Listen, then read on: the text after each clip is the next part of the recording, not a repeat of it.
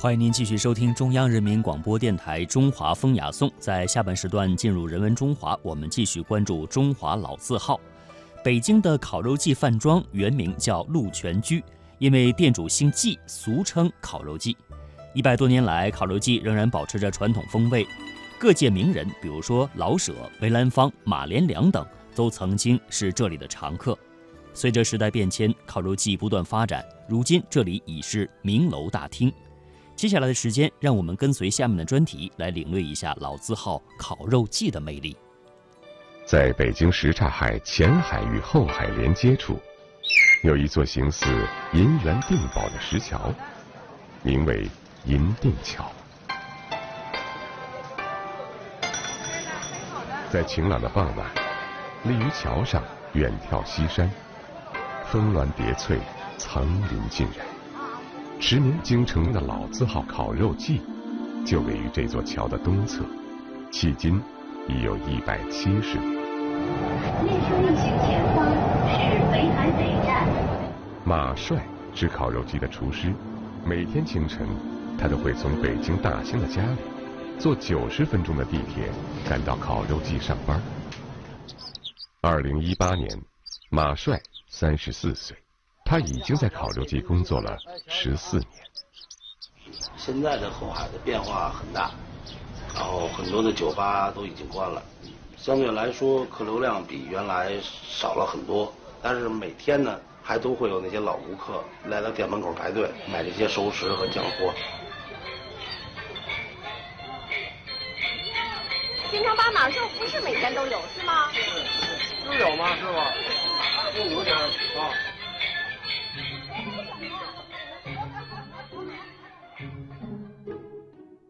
八四八年，临近端午节，季德彩从京杭大运河北端的通州出发，乘船沿通惠河来到什刹海银锭桥畔。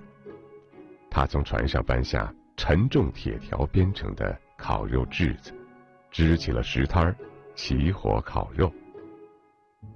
这种带着满族和蒙古族特色的烤肉吃法，唤醒了人们记忆深处。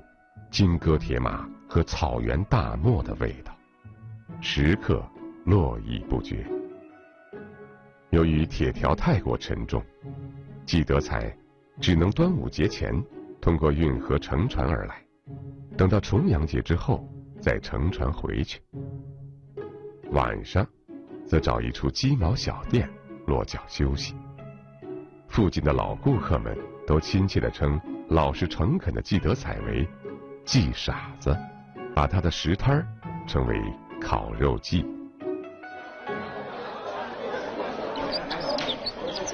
每天早上，甚至早的时候八九点钟就会有客人来占座。二楼靠窗的风景还是很不错。《北京西城往事》一书中曾经记载，咸丰年间，附近恭王府、摄政王府。和一些八旗子弟经常到什刹海游玩，也经常吃季傻子的烤肉。虽非羁旅招商店，却是藏龙卧虎堂，说的就是那些白天走街串巷做生意，晚上蜗居在鸡毛小店处的摊贩们。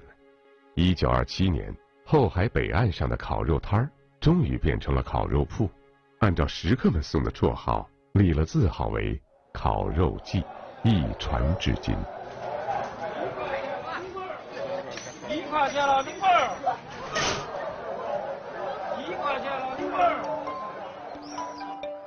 我的师傅是叫甄德禄，是咱们烤肉季的第七代非物质文化遗产传承人。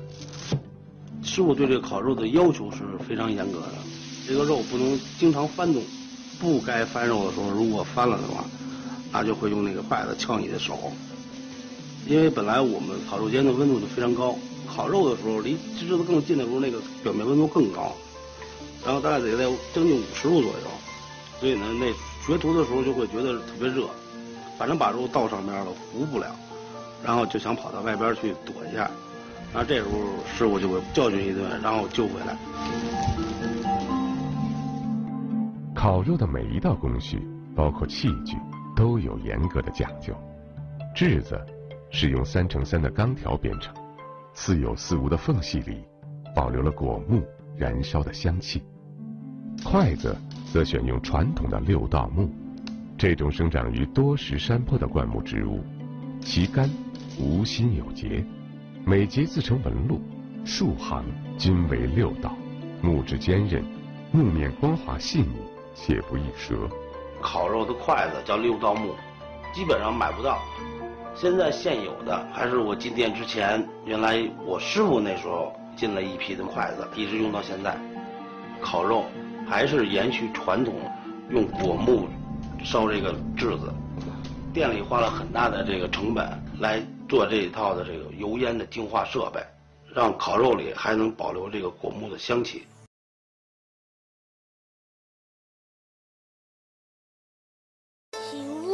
父母教。须敬听，父母责，须顺承。一语口中国，一家人，一国兴仁；一家德，一国兴德。家风正，则后代正，则源头正，则国正。家是缩小的国，国是放大的家。家风是中华文化的缩影，文明的延续。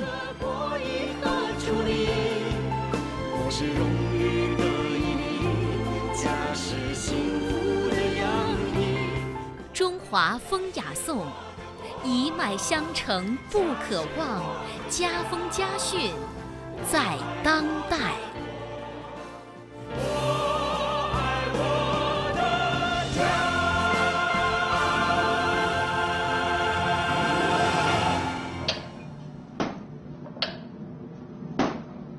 食肉亦有姿势，一足立地，一足具小木器，持柱撩肉，旁列酒樽，且炙且淡且饮。民国旧经所记里描述了当时食客围炉烤肉的场景，豪气爽利，是为武吃。据说“武吃”二字，就是烤肉季的常客梅兰芳先生所取。名人雅士也爱这有几分野趣的吃法。马师傅，二幺二的烤肉好了吗？好嘞，好嘞，辛苦，这就是得嘞，好。羊肉手切是烤肉季保持多年的传统，但随着近年来食客的激增，手切羊肉的供应面临着巨大压力。在坚守与妥协之间，马帅也有无奈。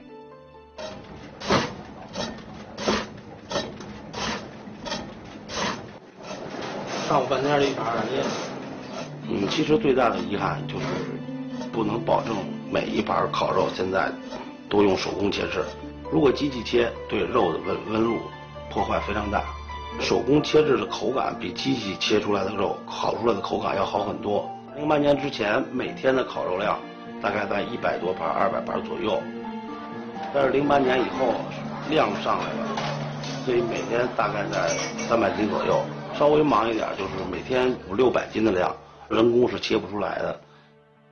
二零一八年是烤肉季创建一百七十周年，经理鲁建伟计划在端午节当天举行店庆活动。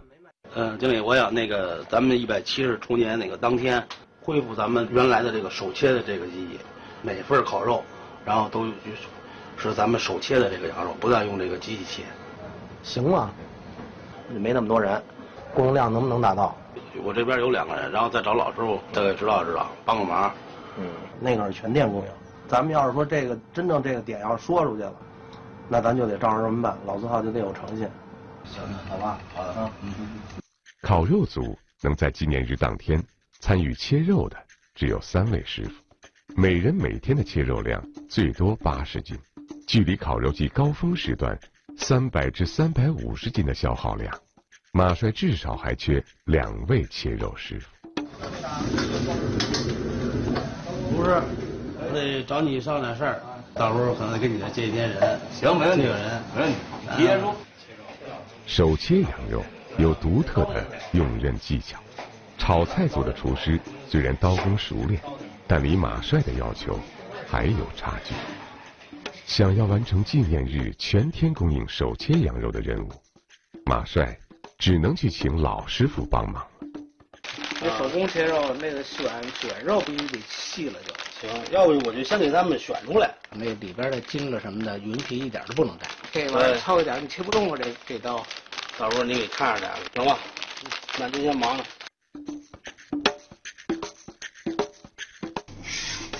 嗯，咱们切肉，烤肉季切肉用的是长刀，刀身比较薄，而且刃呢比较长。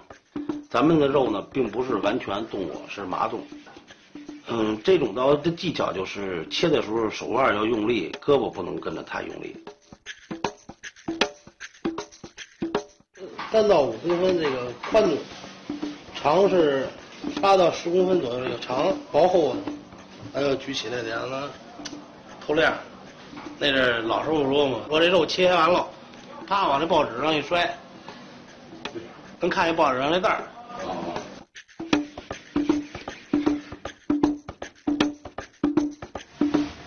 下人多吗？我说今儿可能考试，孩子们，就因为太热，喝水太少，嗓子就容易这样。今天怎么又那么晚呀？嗨，今天忙呗，嗓子又怎么了？上火了，天天告诉你多喝点水，天气热。忙起来就没时间喝了。哎，没时间也得喝点水啊。天天就是忙，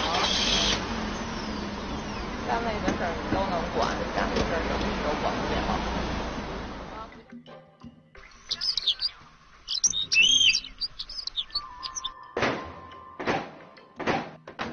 端午节当天，马帅早早的来到店里，为店庆的手切羊肉做准备。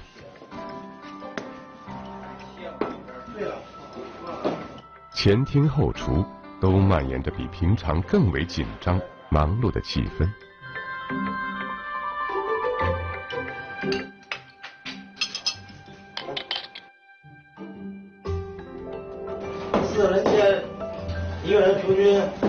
最少最少得七十多斤肉，那三百斤肉左右，这一个人这一天上厕所都得跑出去跑回来。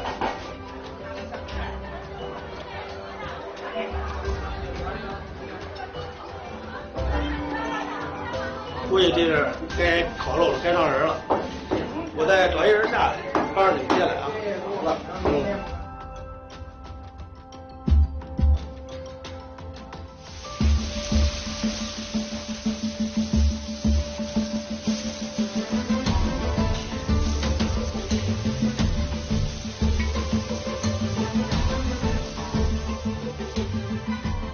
刀给拿住了，哎，知道吧？掐着拿手，一刀顶下来，知道吧？得嘞，来，我来来呀。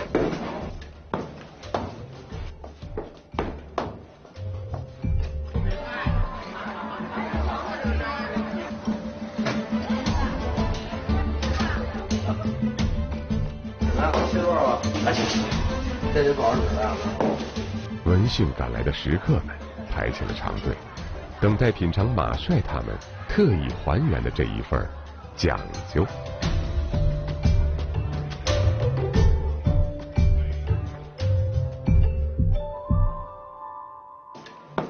端午过后，烤肉季恢复了手切羊肉的限量供应。天空变得高远，有雁阵南飞。银锭桥上看到的西山，似乎也变得清晰。菊花开，重阳至，天已凉。季德彩又得把稚子搬回船上，他要沿着来路乘船回通州去了。他想到过吗？烤肉季会叫响到了今天，仍然是在一百七十年前的同一地点。